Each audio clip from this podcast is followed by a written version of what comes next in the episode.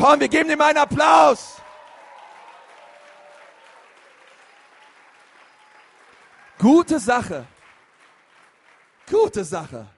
Einige, da, da wusste ich gar nicht, dass sie verlobt sind. Das ist ja herrlich. Einige verloben sich vielleicht nach dieser Predigt. Könnt ihr heute Abend nochmal kommen? Da frage ich das gleiche, dann könnt ihr aufstehen. hey, ähm, hey, ich, ich meine, es ist so großartig, aber jetzt mal ehrlich gesagt, 40 Prozent hört sich ein bisschen scary an, oder? Ich meine, 40 Prozent von, von Leuten, die sich scheiden lassen, ich meine, übertrag diese Zahl mal auf einen anderen Bereich deines Lebens.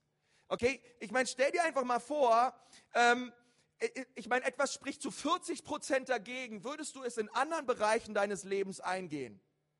Okay, stell dir mal vor, es, es gibt eine 40 wahrscheinliche, eine 40-prozentige Wahrscheinlichkeit, dass wenn du dieses Auto kaufst, du in diesem Jahr gegen den Baum fährst und schwer verletzt im Krankenhaus liegst. Ich meine, ich glaube, kein Verkäufer könnte dieses Auto verkaufen, weil 40 Prozent ist schon recht hoch, oder? Stell mal vor, jemand sagt, hey, zu 40 Prozent, wenn du, wenn du dieses Cornflakes isst, zu 40 Prozent hast du die Wahrscheinlichkeit, dass du davon Krebs kriegst. Ich glaube, keiner, ich glaube, diese Cornflakes lassen sich ziemlich, ziemlich schlecht verkaufen. Und wir müssen das einfach mal in andere Bereiche. Hey, es gibt die 40-prozentige Wahrscheinlichkeit, dass wenn du heute Morgen aus der Tür gehst, ein Bär über dich herfällt. Und ich meine, jeder von uns würde zu Hause bleiben, oder? Ich glaube, keiner würde die Tür aufmachen und sagen, hey, hier I come, das wird schon irgendwie. Sondern ähm, wenn wir es auf, an, und, und, und auf andere Bereiche übertragen, ich glaube, wir würden es nicht so leicht eingehen. Und ich denke, ey, aber so läuft es in unserer Gesellschaft. Okay? Ähm, in unserer Gesellschaft bekommst du keinen Führerschein ohne viele teure Fahrstunden, einer, einer schweren theoretischen Prüfung, zumindest für die meisten, für mich fand sie auch schwer, aber ich bin nicht der Maßstab, was Intelligenz betrifft. Und, und dann gibt es eine schwere praktische Prüfung. Okay, wer von euch ist durch die praktische Prüfung gefallen? Okay, schaut euch die Hände an. Euer Pastor meldet sich auch. Ich bin übrigens auch durchgefallen. Ich war so nervös. Mein Fuß hat die ganze Zeit gezittert. Ich konnte die Kupplung nicht richtig treten. ähm, und wisst ihr, und, und, und, und, so, da wird so Wert drauf gelegt, bevor du auf die Straße darfst. Okay, dein Führerschein 2500 Euro, harte Prüfung. Hey, aber du kannst, du kannst dir einen, einen Partner an die Hand nehmen, kannst damit ein Standesamt laufen, dir einen Termin geben lassen und für 70 Euro kriegst du eine Eheurkunde okay, ohne Ehevorbereitung, ohne Ehekurs. Ich meine, stellt euch mal vor, als Gesellschaft würden wir sowas einführen. Okay, wir sehen 40 Prozent. Okay, komm, lass uns doch mal eine schwer theoretische Eheprüfung einführen. Okay, wo du es lernst zu kommunizieren, wo du es lernst, den anderen vor dich einfach über deine Bedürfnisse zu stellen, den nächsten höher zu achten. Ich wäre mal gespannt, wie viele Leute die theoretische Prüfung normal machen müssten, ganz, ganz abzusehen von der praktischen Prüfung. Okay, und das ist so, wo ich so denke, hey, das, deswegen machen wir so eine Predigt, okay? Deswegen haben wir so eine Serie, weil ich glaube, es ist so wichtig, als Kirche über Ehe zu reden. Über den Wert der Ehe, darüber, was Gott über Ehe denkt, weil Gottes Gedanken über Ehe sind herrliche Gedanken. Und Gott liebt euch, ihr lieben Verlobten. Er findet es klasse, dass ihr heiratet. Und ich glaube, dass es so wichtig ist, ganz neu diesen Wert der Ehe zu erheben. Und und ich glaube, es ist, es ist mein Gebet für uns als Gemeinde, dass Gott die, die Ehen stärkt in unserer Gemeinde, auch in dieser Zeit. Denn, denn wir haben keinen Vertrag geschlossen, okay? Wir sind, nicht, wir sind nicht irgendeinen Vertrag eingegangen, sondern wir haben einen Bund geschlossen vor Menschen und vor Gott. Von diesem Tag an, hey, werde ich dir die Treue halten. Das habe ich meiner Frau gesagt. Von diesem Tag an, das haben wir uns gegenseitig versprochen. Hey, wir werden wir uns lieben, wir werden uns die Treue halten, wir werden in guten und in schlechten Zeiten miteinander durchgehen. Okay, ob im, im Leid werden wir zusammen sein. Möge Gott uns helfen. Amen. Okay, und, und das ist so wichtig, was war ein Bund, den wir geschlossen haben, gegenseitig. Und dieser Bund, der zählt. Der zählt nicht nur für uns, sondern der zählt auch vor Gott. Und wir möchten einfach über diesen Bund reden und ganz neu sagen, hey, auch als Gemeinde treffen wir eine Entscheidung. Wir treffen eine Entscheidung heute Morgen. Und diese Entscheidung, die möchte ich dir gerne sagen. Wie wäre es, wenn jedes Ehepaar und auch Leute, die in Beziehung sind und sich momentan kennenlernen, Verlobte, die Entscheidung heute Morgen treffen würden, ich entscheide mich, ab heute werde ich mit meinem Partner zusammen Gott suchen. Ab heute werde ich mit meinem Partner zusammen Gott suchen. Und deswegen glaube ich, ist dieser Text hier so wichtig. Paulus sagt in 1. Korinther 7, Vers 29, eins ist sicher, Geschwister, es geht immer schneller dem Ende zu. Deshalb darf es in der Zeit, die uns noch bleibt, beim Verheiraten nicht die Ehe sein, die sein Leben bestimmt. Und ich möchte mal einfügen, was soll es denn sein? Paulus sagt, es soll Gott sein. Es soll Jesus sein. Jesus soll derjenige sein, um den es, um den es euch geht. Um den es uns geht, auch in der Ehe. Und ich glaube, dass wenn wir, wenn wir das neu ergreifen und neu erkennen, dass Gott uns in unseren Ehen ganz neu stärkt und ganz neu segnet, egal wie lange ihr schon verheiratet seid. Gott möchte etwas tun. Nun, nun, Ehe startet meistens nicht damit, dass wir irgendwie Gott suchen, zumindest in den allermeisten Fällen nicht, sondern meistens fängt es damit an, wir suchen erstmal einen richtigen Partner. Okay? So wie die Gesellschaft uns sagt, hey, du brauchst, du brauchst den einen in deinem Leben, um wirklich glücklich zu sein. Also machen wir uns auf der Suche nach den einen, okay? Den einen Partner, wie auch immer er in unserem Kopf aussieht. Und wir Männer gucken und die Frauen gucken und man hofft sich, dass man sich irgendwie trifft und kennenlernt. Aber wir sind auf der Suche nach den einen, ähm, der, ja, der das verspricht, wonach wir uns sehnen. Hey, wir sehnen uns nach Glück, okay? Und, und wir, wir würden alle sagen, hey, wenn du den einen gefunden hast, hey, da hast du, hey, da hast du echt Glück gefunden. Hey, das ist der aller, das ist der Hammer, den einen gefunden zu haben. Und ich würde sagen, dass das stimmt. Es, es, es bringt enormes Glück, wenn du den einen findest, aber der eine ist nicht der Partner, sondern der eine ist Gott. Wenn du auf der Suche bist nach den einen in deinem Leben, bete ich, dass der eine in deinem Leben Gott ist. Denn das ist, glaube ich, der Herzschlag Gottes. Ähm, wenn du deine Notizen da hast, schreib das mal auf. Gott ist meine Eins und mein Partner ist meine Zwei.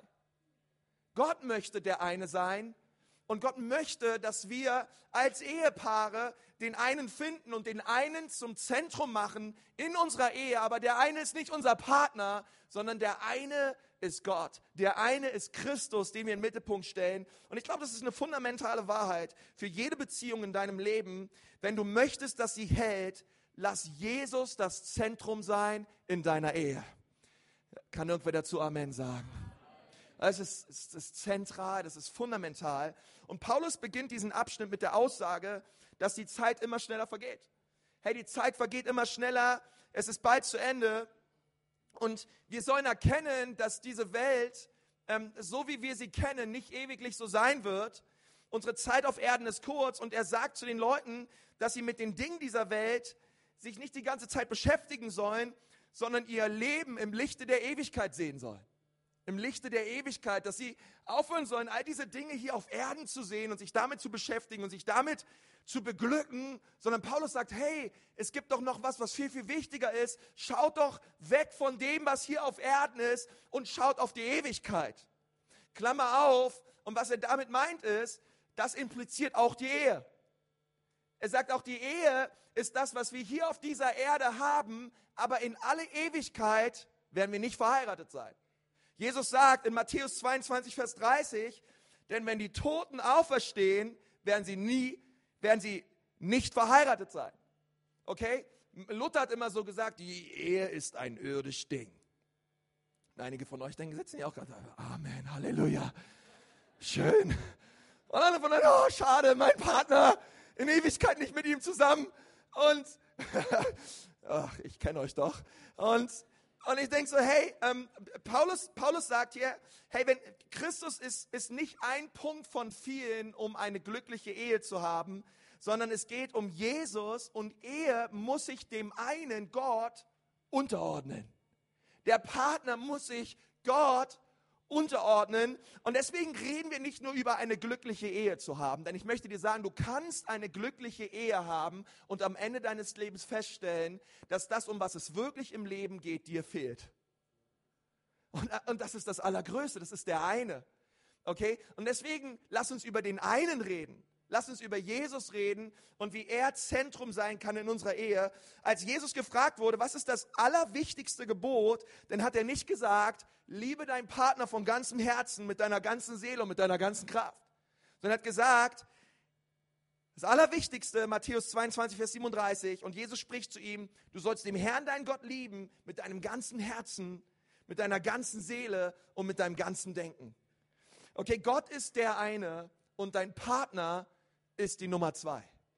Das ist so wichtig für uns zu verstehen. Und ich möchte ganz kurz über zwei unterschiedliche Gruppen reden. Das allererste, ich möchte ganz kurz zu den Singles reden hier. Heute Morgen, wenn du Single bist, heb mal kurz deine Hand. Lass sie mal richtig weit oben. Schau dich mal um jetzt. Danke, dass ihr gleich das Licht anmacht. Okay.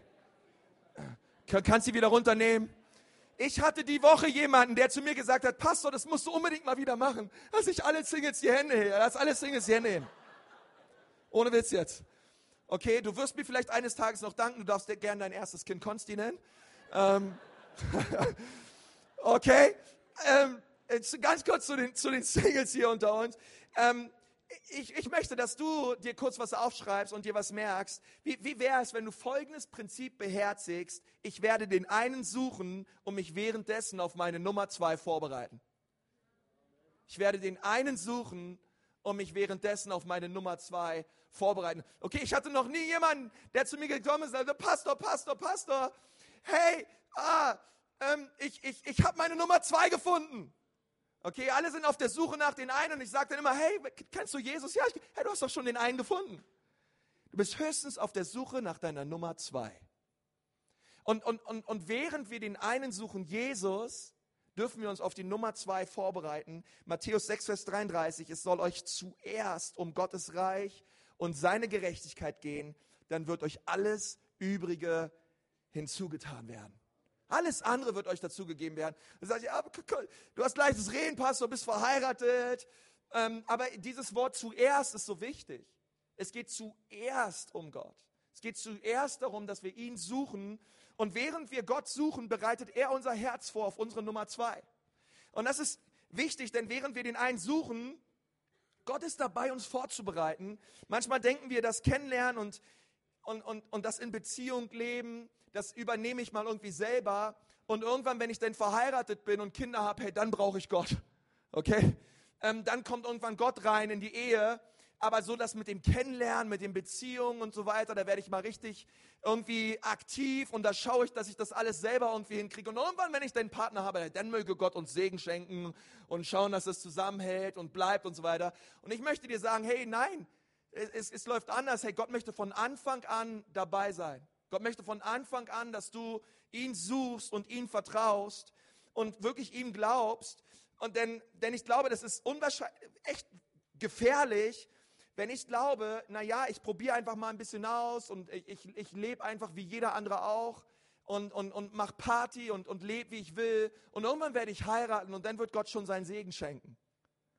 Das ist, das ist sehr gefährlich, denn äh, ähm, wenn du eines Tages eine kraftvolle Ehe haben möchtest, dann bedeutet es, dass du heute damit anfängst. Heute beginnt es. Heute kannst du eine Entscheidung treffen zu sagen, ab heute werde ich Gott suchen und du darfst die Entscheidung treffen, der Partner zu sein, den du eines Tages heiraten möchtest. Sei du die Art von Partner, die du eines Tages heiraten möchtest. Deswegen äh, ist es egal, ob du verheiratet bist oder Single bist, es beginnt heute und ich darf heute damit anfangen. Okay, es gibt so auch, auch, auch Leute, die zu mir Konsti, hey, mein, ich habe das Gefühl, bei mir landen immer die falschen Typen. Ich lerne immer die falschen Typen kennen. Die stehen irgendwie immer die falschen Typen bei mir auf der Matte. Und irgendwann muss ich, sage ich da zurück, hey, ähm, wenn du immer den falschen Fisch fängst, schau dir mal den Köder an. Okay? Ähm, schau, schau dir mal an, ähm, welchen Köder du gebrauchst, denn ich verspreche dir, Gleiches zieht Gleiches an. Sag mal, ouch. Es ist, es ist, es ist leider oft so, okay? Ähm, und, und dann müssen wir gucken, hey, wenn, wenn Jesus meine Nummer eins ist im Leben, hey, dann macht es einen totalen Unterschied. Wenn er der Allergrößte ist in meinem Leben, dann werde ich nicht mehr einen Partner suchen, bei dem das nicht so ist. Okay, wenn, wenn Jesus mein Herr ist und ich ihm nachfolge, dann ist mir das Allerwichtigste bei meinem Partner am allerwichtigsten. Und ich werde mich, äh, das ist ja schon mal ein gewaltiger Filter, okay? Ähm, einmal zu wissen, hey, ähm, ist die Person straight mit Gott unterwegs? Okay? Und, und, und wenn, wenn das, wenn in diesem Prozess einen Partner zu finden, ähm, geht es nämlich gar nicht so sehr darum, den Richtigen zu finden, sondern der Richtige zu sein. Es geht gar nicht so sehr darum, den richtigen Partner zu finden, es geht vielmehr darum, ich der richtige Partner zu sein. Ich lebe es vor, ich suche Gott zuerst. Und während ich ihn suche, vertraue ich Gott, dass er mein Herz vorbereitet auf Ehe, auf den richtigen Partner. Und das andere ist, wenn du schon verheiratet bist, ähm, vielleicht kannst du dir das mal aufschreiben, ich werde den einen zusammen mit meiner zwei suchen. Ich werde Gott zusammen mit meiner zwei, mit meinem Partner suchen, zusammen mit meinem Partner, weil das ist wichtig. Gott hat sich Ehe ausgedacht und wenn er nicht den Mittelpunkt einnimmt und den Ehrenplatz bekommt, wird eure Ehe nie das werden, was Gott sich erdacht hat. Gott, Gott möchte wieder zurück eine zentrale Rolle einnehmen in den Ehen christlicher Paare. Und, und ich glaube, das ist so eine wichtige Botschaft heute Morgen. Paulus, Paulus schreibt zu den Korinthern, 1. Korinther 7, Vers 30, wer weint, soll sich von seiner Trauer nicht gefangen nehmen lassen und wer sich freut, lasse sich dadurch nicht vom Wesentlichen abbringen. Wenn ihr etwas kauft, betrachtet es so, als könntet ihr es nicht behalten. Verliert euch nicht an diese Welt, auch wenn ihr in ihr lebt, denn diese Welt mit allem, was wir haben, wird bald vergehen. Und die Zeit ist kurz und sie läuft ab und Paulus sagt, hey, wir haben diese Zeit auf Erden ist kurz Lass uns alles daran setzen, dass wir das Allerbeste daraus machen. Lass uns nicht, hey, wenn du, wenn du in Trauer steckst, bleib nicht in dieser Trauer stecken. Und wenn du dich an Dingen dieser Welt freust, hör auf, dich nur an Dingen dieser Welt zu freuen, denn beides, es gibt ein viel, viel größeres Ziel als das. Und Paulus sagt hier zu den Verheirateten, er sagt zu ihnen, hey, ähm, ver verliert das nicht aus dem Augen, dass auch ihr in eurer Ehe das Wesentliche nicht außer Acht lasst. Okay, und das bedeutet, dass Paulus sagt, so sehr Gott Ehe segnet und liebt und es liebt, wenn wir einen Bund schließen auf dieser Erde, es gibt über der Ehe noch ein viel, viel größeres Ziel, welches es gibt, und das ist die Ehre und die Herrlichkeit Gottes. Und der Paulus sagt, hey, ähm, verliert euch darin nicht. Okay, hört auf, euch in der Ehe zu streiten ähm, denn ihr habt gar keine Zeit, euch zu streiten. Das Leben auf dieser Erde ist kurz, denn ihr habt einen Auftrag und ihr habt ein Ziel. Und dieses Ziel bedeutet, dass eure Ehe einer gottlosen Welt zeigen soll und sagen soll, hey, es gibt Hoffnung. Es gibt Jesus. Es gibt jemanden, der ein, ein, ein Anker in der Zeit ist. Und Paulus sagt, deswegen hört auf zu weinen und deswegen hört auf, euch um die Dinge dieser Welt zu drehen, denn die Zeit ist kurz und dort auf euch in der Ehe ständig irgendwie gegenseitig zu betüteln, sondern hebt euren Blick gemeinsam und schaut auf Jesus, denn er ist es, um den es geht. Und das, das, ihr Lieben, das begeistert mich heute Morgen. Um was geht es wirklich? Und wisst ihr, ich habe ähm, hab die Tage einen Pastor gesehen, der hat eine, eine, eine ziemlich coole Sache gebracht, so eine Illustration. Ich dachte, hey, das passt so gut in den Text, den wir hier heute lesen. Und ich, ähm, ich habe euch mal was mitgebracht heute Morgen. Wobei, denkt nur nicht nur, weil wir jetzt im Maritim sind, fange ich jetzt ständig an, irgendwelche Illustrationen zu machen. Das ist jetzt eine Ausnahme. hey, ähm, seht ihr das Seil hier vorne? Ja, okay. Ähm, wisst ihr, stell dir vor, dieses Seil, ich meine, das endet jetzt da hinterm Vorhang. Das habe ich gestern beim Obi gekauft. 2,09 Euro der Meter. Ähm, das Ding endet hinterm, hinterm Vorhang. Aber stell dir vor, dieses Seil repräsentiert deine Existenz. Okay, es, es, es, es steht für dein Leben. Nun, dieses Seil endet zwar beim Vorhang, aber dein Leben, deine Existenz, sagt die Bibel, hört niemals auf. Okay, du wirst in Ewigkeit leben. Und dann gibt es diesen, dieses kleine Teil hier vorne. Und das ist deine Zeit auf Erden. Okay? Hier vorne, das ist deine Zeit auf Erden. Und Paulus sagt in diesem Text, passt richtig gut auf, wie ihr diese Zeit hier vorne, dieses rote Stück lebt, denn die Entscheidungen, die ihr in diesem kurzen Stück lebt und trefft, entscheiden darüber, wo ihr die Ewigkeit verbringen werdet. Okay? Und das finde ich so interessant, denn ähm, ich meine, ich bin jetzt 32, ich bin jetzt vielleicht irgendwo hier. Okay?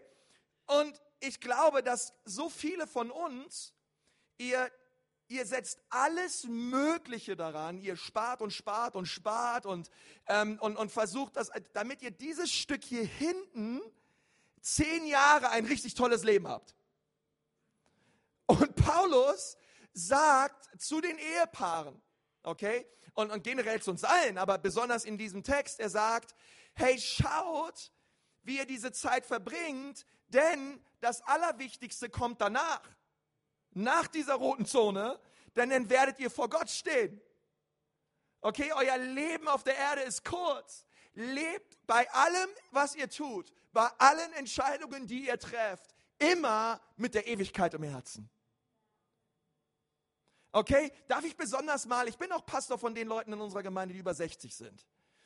Darf ich mal ganz kurz, ganz kurz nur zu euch sprechen, okay? Ich glaube, dass unsere Gesellschaft möchte, dass wir alles daran setzen, alles Mögliche zu tun, dass wir besonders am Ende unseres Lebens ein richtig schönes Leben haben. Und ich glaube nicht, dass Gott irgendwas dagegen hat, dass wir ein schönes Leben haben. Gott hat auch überhaupt nichts, Gott hat auch überhaupt nichts gegens Glück.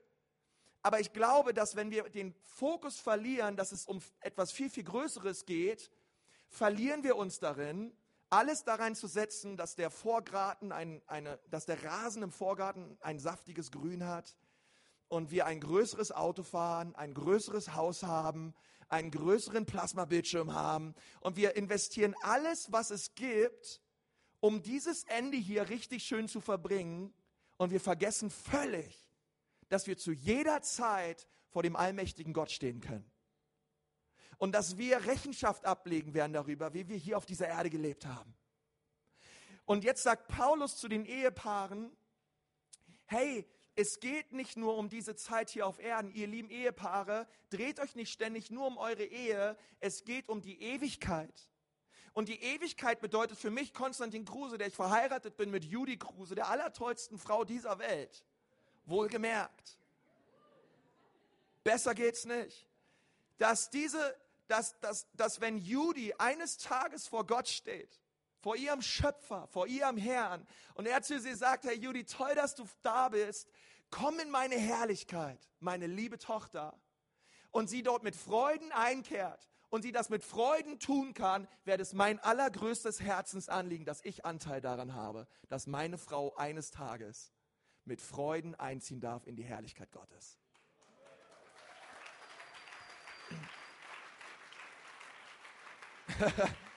Ihr Lieben, das bedeutet es, die Ewigkeit im Herzen zu haben. Okay, es geht um viel, viel mehr. Und, und Paulus sagt, hey, bitte, bitte vergesst das nicht. Euer Leben auf dieser Erde ist so kurz. Für was lebst du? Wo befindest du dich hier? Auf diesem kurzen Stück. Und, und er sagt, hey, vergesst nicht, ihr werdet vor Gott stehen.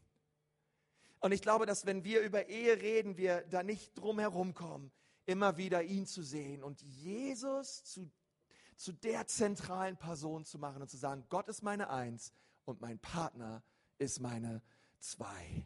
Sag mal, sag mal zu deinem Nachbarn, Gott ist meine Nummer eins. Und du kannst, wenn du willst, meine Zwei werden. Nein. Ähm, und, und Gott ist meine Nummer zwei. Okay, ich bin fast fertig. Ich bin fast fertig, aber ich möchte gerne ähm, dieses Thema noch so abschließen, äh, weil, weil diese Predigtserie lautet von heute an. Von heute an werden wir Gott suchen, als Paar gemeinsam. Und du bist vielleicht hier und sagst, ja, was bedeutet das? Wie, kann, wie können wir Gott suchen? Und ich möchte, dass wir heute Morgen eine Entscheidung treffen und sagen, von heute an werde ich mit meinem Partner täglich zusammen beten. Hey, wie wäre das, wenn jede Ehe in diesem Raum in der Ecclesia Nürnberg heute Morgen die Entscheidung trifft? Ab heute werden wir täglich zusammen beten. Hey, ich glaube, die Ehen in unserer Gemeinde, sie würden viel, viel stärker werden hey, täglich zusammen beten. Und wisst ihr, ich möchte es auch nicht als ein, als ein Gesetz aussprechen, okay? Hey, ab heute täglich beten, oh, ich habe es nicht geschafft und ich, keine Ahnung, fall unter Verdammnis. Hey, ähm, ein, einfach sich das vornehmen und zu sagen, von heute an wollen wir zusammen beten und Gott suchen. Und Jesus möchte, dass wir ihn zuerst suchen und sein Reich sehen. Vielleicht bist du hier und sagst, ja, von heute an, aber ehrlich gesagt, Pastor, ich, ich weiß gar nicht, wie das klappt. Ich, ich, ich mag meinen Partner gar nicht so richtig. Von heute an magst du ihn schon. Du triffst eine Entscheidung. Von heute an mag ich meinen Partner wieder. ja, aber ich weiß nicht so richtig. Ähm, äh, vielleicht äh, ist es mir total peinlich, auf einmal wieder anfangen zu beten. Wir haben das so lange nicht mehr gemacht und wir haben so lange nicht mehr zusammen gebetet und ich kann doch jetzt nicht einfach nur anfangen damit, nur weil, da denkt mein Partner, nur weil der Pastor das gesagt hat, mache ich es jetzt. Hey, all die Ausreden, werft die mal zur Seite. Okay? Greift die Hand deines Partners, ihr Männer. Ergreift die Hand eurer und Frauen und fangt einfach an. Und sagt, wir fangen, wir starten einfach, wir, wir schreiten darüber und ich, ich, ich, ich höre auf, irgendwie Ausreden zu haben und zu sagen, es ist mir irgendwie peinlich, sondern ich sage, nein, ich überwinde diese Angst. Es gab in Amerika eine Umfrage mit über 1900 christlichen Paaren, die ganz viele Fragen ausfüllen mussten auf ganz vielen Zetteln. Und 8% aller Ehepaare haben gesagt, dass sie regelmäßig mit ihrem Ehepartner zusammen beten. 8% aller christlichen Paare nehmen sich regelmäßig Zeit, um mit ihrem Partner zusammen zu beten. Und wisst ihr, ähm, die, die Studie, die wurde, die wurde schon vor langer Zeit gemacht. Von diesen, pa von diesen 8% Paaren, die gesagt haben, dass sie, dass sie regelmäßig täglich mit ihrem Partner zusammen beten, die Scheidungsrate war 1%. 1%. 1%. Sag mal 1%. Im Vergleich zu 40% habe ich lieber 1% und sag, okay, 1%. Was braucht es? 1%. Okay, ich mache alles. Ich kaufe sogar das Auto. 1% geht noch. Okay, 1%. 1% bedeutet, ich nehme mir täglich Zeit, um mit meinem Partner zusammen zu beten. Hey, und da dürfen wir, hey, versteht ihr, und das kannst du mit deinem Partner im Bett tun, das kannst du mit deinem Partner vom Essen tun, das kannst du mit deinem Partner morgens tun, wenn ihr zusammen aufsteht. Ihr nehmt euch einfach diese Zeit, weil einfach mal ganz praktisch gesehen, es ist ziemlich schwierig, Groll und Bitterkeit gegen deinen Partner zu haben, wenn du mit dem zusammen beten sollst. Es ist schw ziemlich schwierig, eine Affäre zu haben mit einem, pa mit, einem, mit einem Partner, mit dem du jeden Tag zusammen betest und geistlich eins wirst vor Gott. Es ist ziemlich schwierig, pornografiesüchtig zu sein mit einem Partner, mit dem du jeden Tag Gott suchst. Einmal mal ganz praktisch gesehen, es ist total schwierig. Und Gott wollte es so. Gott wollte, dass wir eins werden und dass wir zusammen Gott suchen. Und wir dürfen heute Morgen als Ecclesia Nürnberg, alle Ehepaare in diesem Raum und die mich hören, die Entscheidung treffen, ich werde täglich mit meinem Partner zusammen Gott suchen. Jesus ist meine Nummer eins und mein Partner ist meine zwei. Und ich glaube, dass wenn wir das beherzigen, ihr Lieben, boah, Gott wird Wunder tun in den Ehen unserer Gemeinde, weil Gott jede Ehe liebt. Gott liebt es, dass ihr geheiratet habt und Gott stellt sich dazu. Und er möchte eure Ehe stärken und er möchte, dass du die Hand deiner Nummer zwei nimmst und dass du mit ihr zusammen vor Gott gehst und sagst, Gott, hier sind wir, wir lieben dich, hier sind unsere Anliegen, hier sind unsere Fürbitte-Themen, hier sind die Dinge, Gott, die uns momentan Sorgen bereiten, Gott, wir bringen sie zu dir und wir beten zusammen. Wir haben, ich habe neulich mit einem Ehepaar telefoniert und damit möchte ich abschließen, aus unserer Gemeinde, die schon über 60 Jahre verheiratet sind. Und die können mittlerweile nicht mehr in die Gemeinde kommen, weil sie schon ähm, starke Rückenschmerzen haben und einfach sehr alt geworden sind. Und, und die beiden wann immer ich zu denen gehe, das allererste, die legen mir erstmal die Hand auf und beten für mich. Aber sie sagen, sie sagen ständig, ähm, Konsti, wir, wir beten für die Gemeinde jeden Tag. Wir beten für euch jeden Tag. Wir beten füreinander jeden Tag. Und, und ich, und ich liebe einfach ihr Herz, was, was so richtig getränkt ist in Gebet. Ich glaube, sie sind 63 Jahre verheiratet. Und sie würden dir sagen, das Schlüssel ist, wir beten täglich zusammen. Und wir suchen als Ehepaar zusammen Gott. Weil ich möchte dir sagen, wenn immer man sich von seinem Partner entfremdet und entfernt und irgendwann sich nicht mehr leiden kann, der Tag kam, als ihr aufgehört habt, zusammen zu beten. Der Tag kam. Aber du darfst heute Morgen die Entscheidung treffen, von heute an werden wir zusammen beten und Gott suchen. Komm, lass uns mal die Augen schließen. Da, wo wir gerade sitzen, möchte mit uns beten.